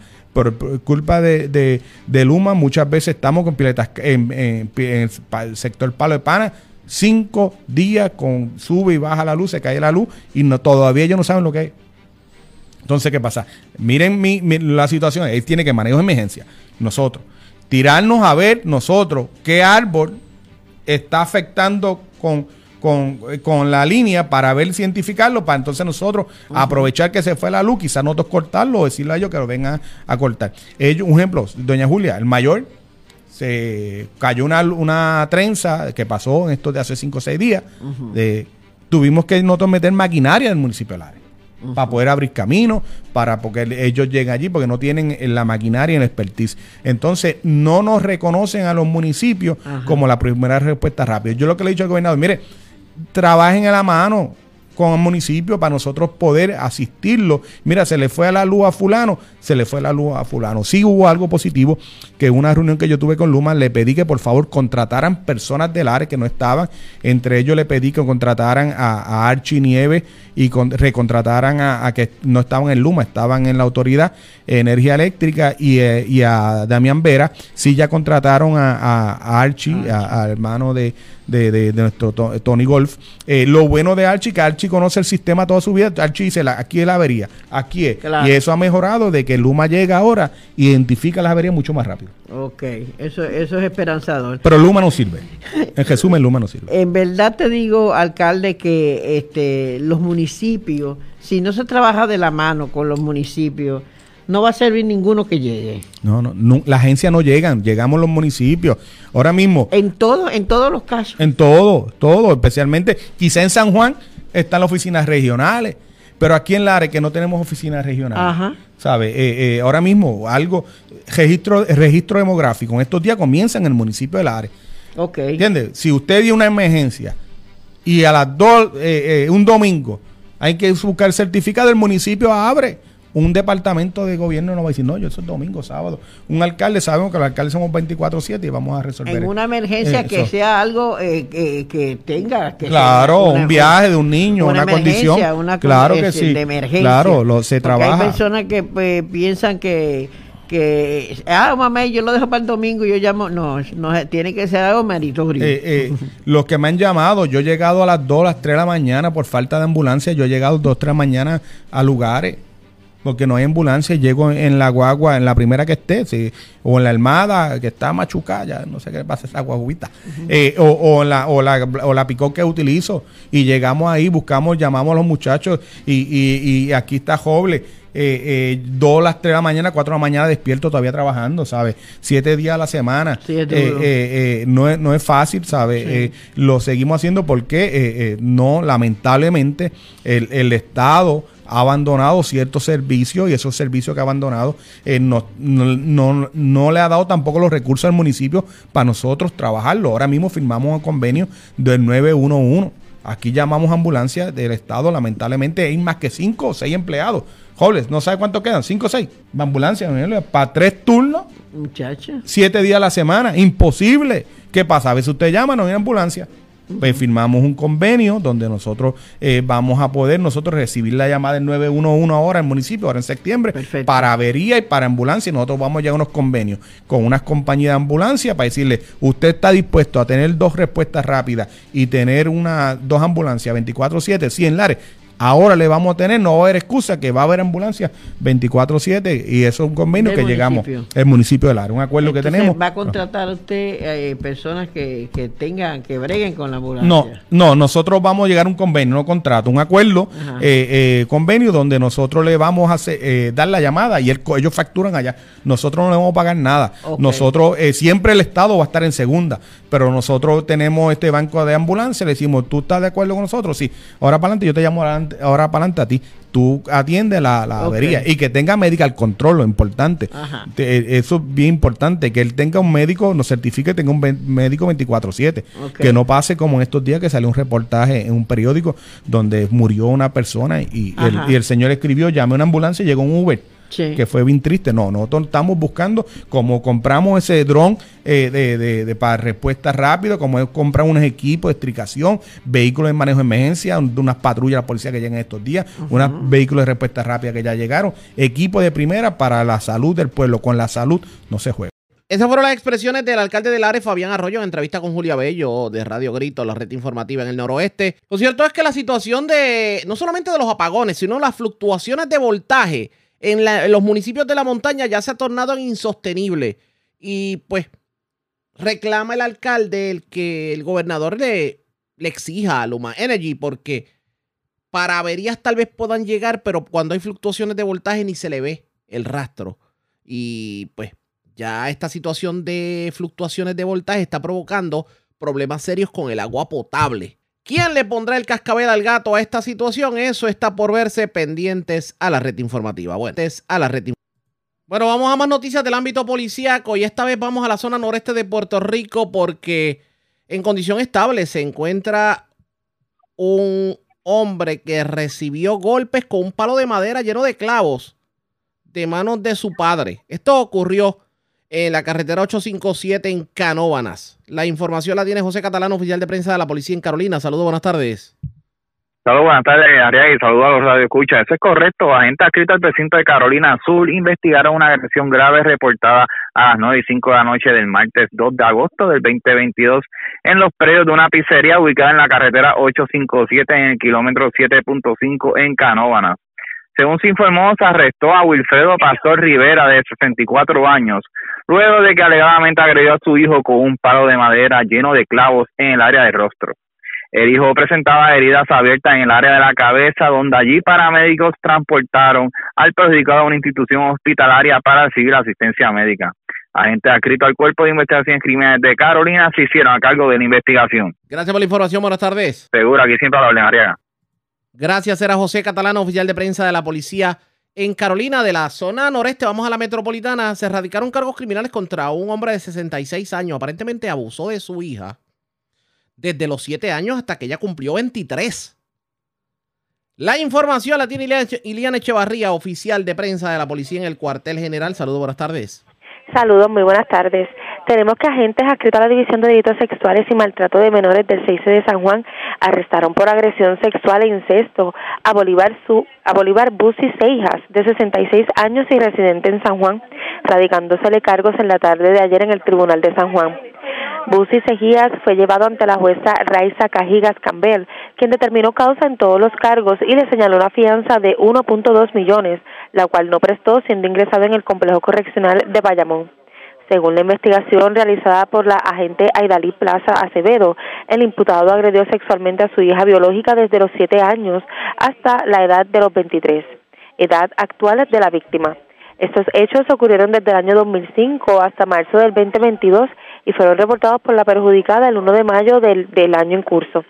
El caso se consultó con la fiscal Linet Velázquez Grau, que instruyó la erradicación de 24 proyectos de denuncia por agresión sexual, cuatro denuncias por artículo 142 del Código Penal y 10 denuncias del artículo 130 del Código Penal e incesto. Busi Seijas, de nacionalidad dominicana y obrero de construcción, fue fichado por las autoridades y la vista preliminar quedó señalada para el 15 de agosto del año en curso. Gracias por la información. Buenas tardes. Muy buenas tardes a todos. La red le informa. Nos vamos a la pausa. Regresamos a la parte final del noticiero estelar de la red informativa.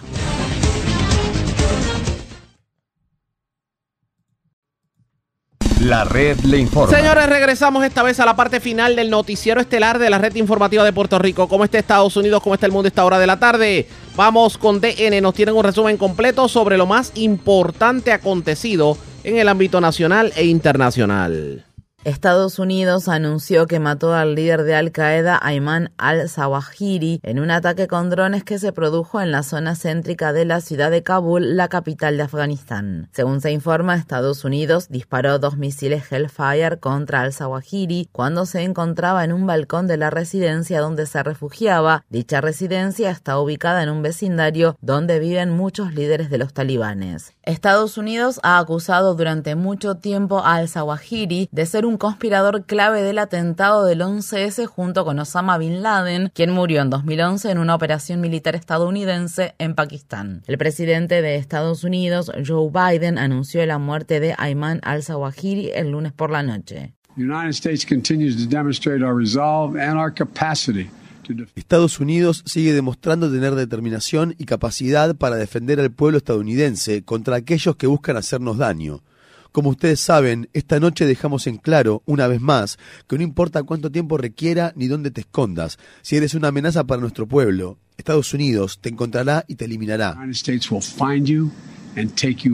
Los talibanes condenaron el ataque y lo calificaron como una violación de los principios internacionales. El secretario de Estado de Estados Unidos, Anthony Blinken, acusó a los talibanes de violar el acuerdo de Doha al albergar y dar refugio al líder de Al Qaeda. Para obtener más información sobre la muerte de al-Zawahiri y ver nuestra entrevista con el periodista afgano Bilal Sarwari, visite nuestro sitio web democracynow.org/es. En Estados Unidos, el número de muertos por una de las peores inundaciones en la historia del estado de Kentucky aumentó a 37, mientras se pronostican más lluvias y temperaturas abrasadoras para esta semana. Además, cientos de personas siguen desaparecidas. En el estado de California, dos personas fueron encontradas muertas dentro de un vehículo calcinado el lunes, después de que el incendio McKinney se extendiera en forma explosiva y se convirtiera en el incendio forestal más grande del año en Estados Unidos, con más de 22.000 hectáreas de terreno en llamas. Esta situación viene precedida del calor récord que se ha registrado en el norte de la costa oeste de Estados Unidos. Además, los meteorólogos predicen que más de 40 millones de personas enfrentarán temperaturas por encima de los 38 grados Celsius durante la próxima semana en Estados Unidos. La oficina del senador demócrata conservador de Virginia Occidental, Joe Manchin, anunció el lunes que obtuvo la promesa de los líderes de su partido y de la Casa Blanca de que el proyecto de construcción de un gasoducto que ha recibido muchas críticas será completado. En 2020, un tribunal federal bloqueó la construcción del gasoducto Mountain Valley después de que activistas ambientales argumentaran que su construcción violaba las leyes ambientales y podría representar una amenaza catastrófica para unos mil arroyos y humedales. El acuerdo para completar el gasoducto se produjo luego de que el senador Manchin pusiera fin a meses de oposición a la agenda legislativa del presidente estadounidense Joe Biden y acordara apoyar un proyecto de ley reducido para combatir la crisis del cambio climático. En la ciudad de Washington, D.C., manifestantes liderados por indígenas erigieron grandes trípodes el lunes en un bloqueo simbólico y no violento del Departamento del Interior. Los manifestantes exigen que el presidente Biden tome medidas ejecutivas urgentes para combatir la crisis del cambio climático y rechazan que se obligue a realizar nuevas licitaciones para la extracción de petróleo y gas en tierras y aguas de propiedad pública como parte de cualquier nueva legislación en materia climática.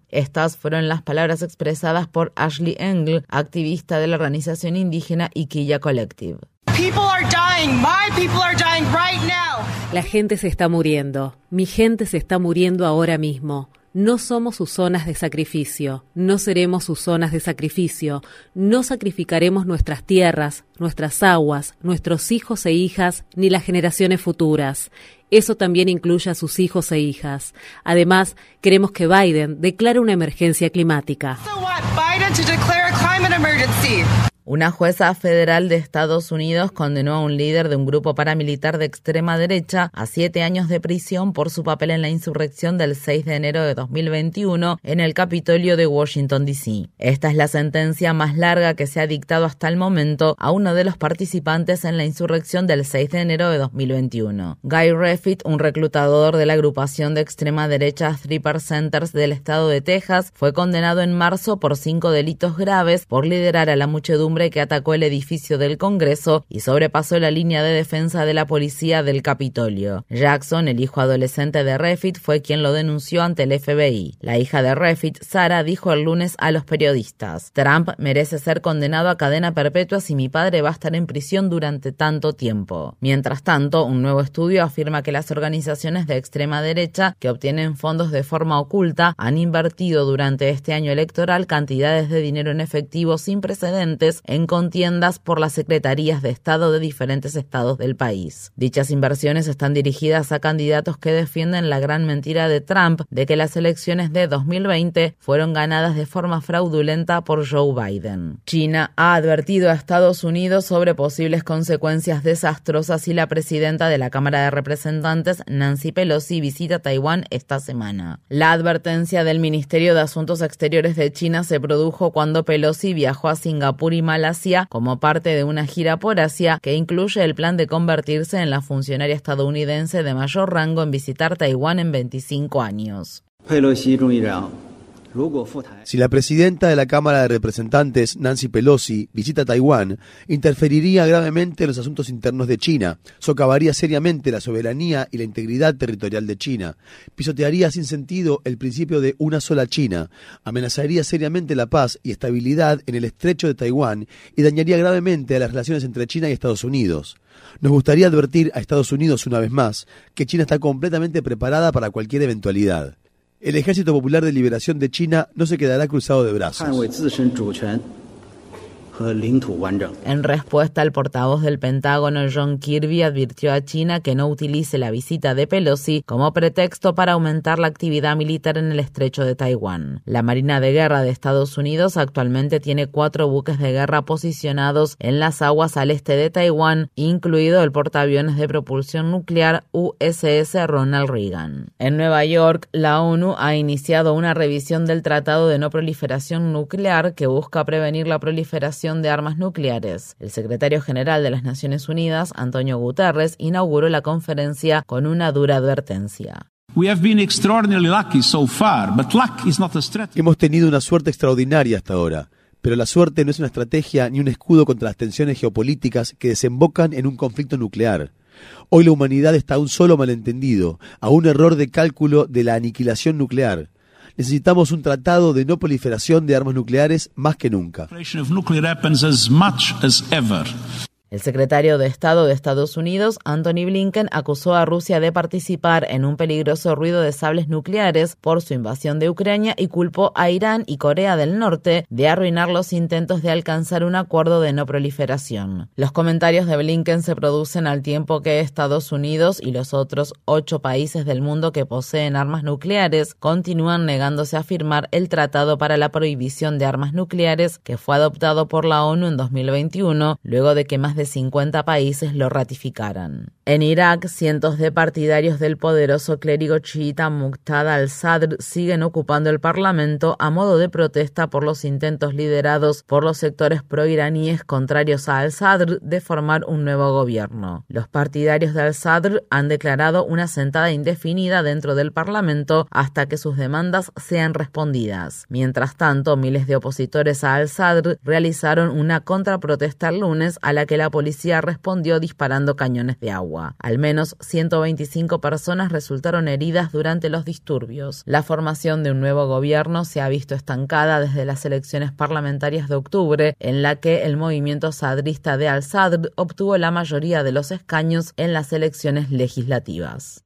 En los estados de Arizona, Kansas, Michigan, Missouri y Washington se celebrarán este martes elecciones primarias. En Arizona, varios candidatos republicanos que no han reconocido la victoria de Joe Biden en las elecciones presidenciales de 2020 compiten por el puesto de secretario de Estado, el funcionario que supervisa las elecciones. Entre los candidatos se encuentran el congresista estatal respaldado por el expresidente Donald Trump, Mark Finchman, quien intentó revocar la victoria de Biden en 2020 y la legisladora estatal Joanna Bolick, quien patrocinó un proyecto de ley para permitir que los legisladores hagan caso omiso a los resultados de las elecciones y elijan a sus propios compromisarios para elegir al presidente. En el estado de Washington, los congresistas Jaime Herrera Butler y Dan Newhouse se enfrentan a candidatos rivales en las elecciones primarias para preservar su nominación del Partido Republicano. Estos congresistas fueron dos de los diez republicanos de la Cámara de Representantes que votaron a favor de someter a juicio político al expresidente Trump por la insurrección del 6 de enero de 2021. En el estado de Missouri, en una reñida contienda en la que compiten 19 republicanos para reemplazar al senador Roy Blunt, quien está pronto a jubilarse, el expresidente Trump brindó su apoyo el lunes a uno de los candidatos. En víspera de las elecciones primarias, Trump escribió, Eric tiene mi total y absoluto respaldo. Hay dos personas con el nombre Eric entre los 19 candidatos que compiten por la vacante en el Senado de Estados Unidos para representar al estado de Missouri. El fiscal general de Missouri, Eric Schmidt, y el exgobernador Eric Greitens. Greitens intenta regresar a la política después de que un informe encargado por la legislatura de Missouri en 2018 descubriera que agredió sexualmente y abusó físicamente de una mujer y luego la chantajeó para encubrir su delito. En Estados Unidos, los votantes deciden este martes sobre una iniciativa electoral que, si se aprueba, revocaría la protección constitucional del estado de Kansas para los abortos y allanaría el camino para que los legisladores conservadores promulguen una prohibición casi total del aborto. En el estado de Kentucky, un tribunal estatal de apelaciones restableció una ley de activación que prohíbe el aborto y otra disposición que se conoce como la ley del latido del corazón, que prohíbe el procedimiento después de las seis semanas de embarazo. Esto ocurre aproximadamente un mes después de que un tribunal estatal de primera instancia detuviera la implementación de estas medidas. Visite democracynow.org barra es para obtener más información sobre la iniciativa electoral sobre el aborto de Kansas y los derechos reproductivos en Estados Unidos. La ciudad de Nueva York ha declarado la viruela del mono una emergencia de salud pública luego de que las autoridades describieran a la metrópoli como el epicentro del brote, con decenas de miles de personas que se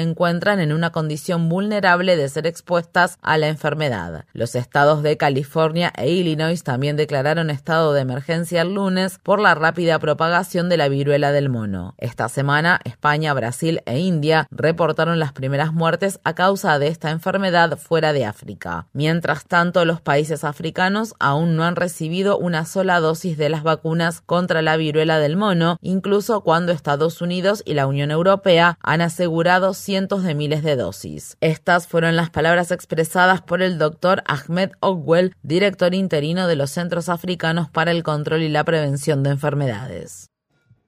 La red le informa. Señores, enganchamos los guantes. Regresamos mañana jueves a la hora acostumbrada, cuando nuevamente a través de Cumbre de Éxitos 1530, de X61, de Radio Grito y de Red 93, que son las emisoras que forman parte de la red informativa. Le vamos a llevar a ustedes resumen de noticias de mayor credibilidad en el país. Hasta entonces, que la pasen bien.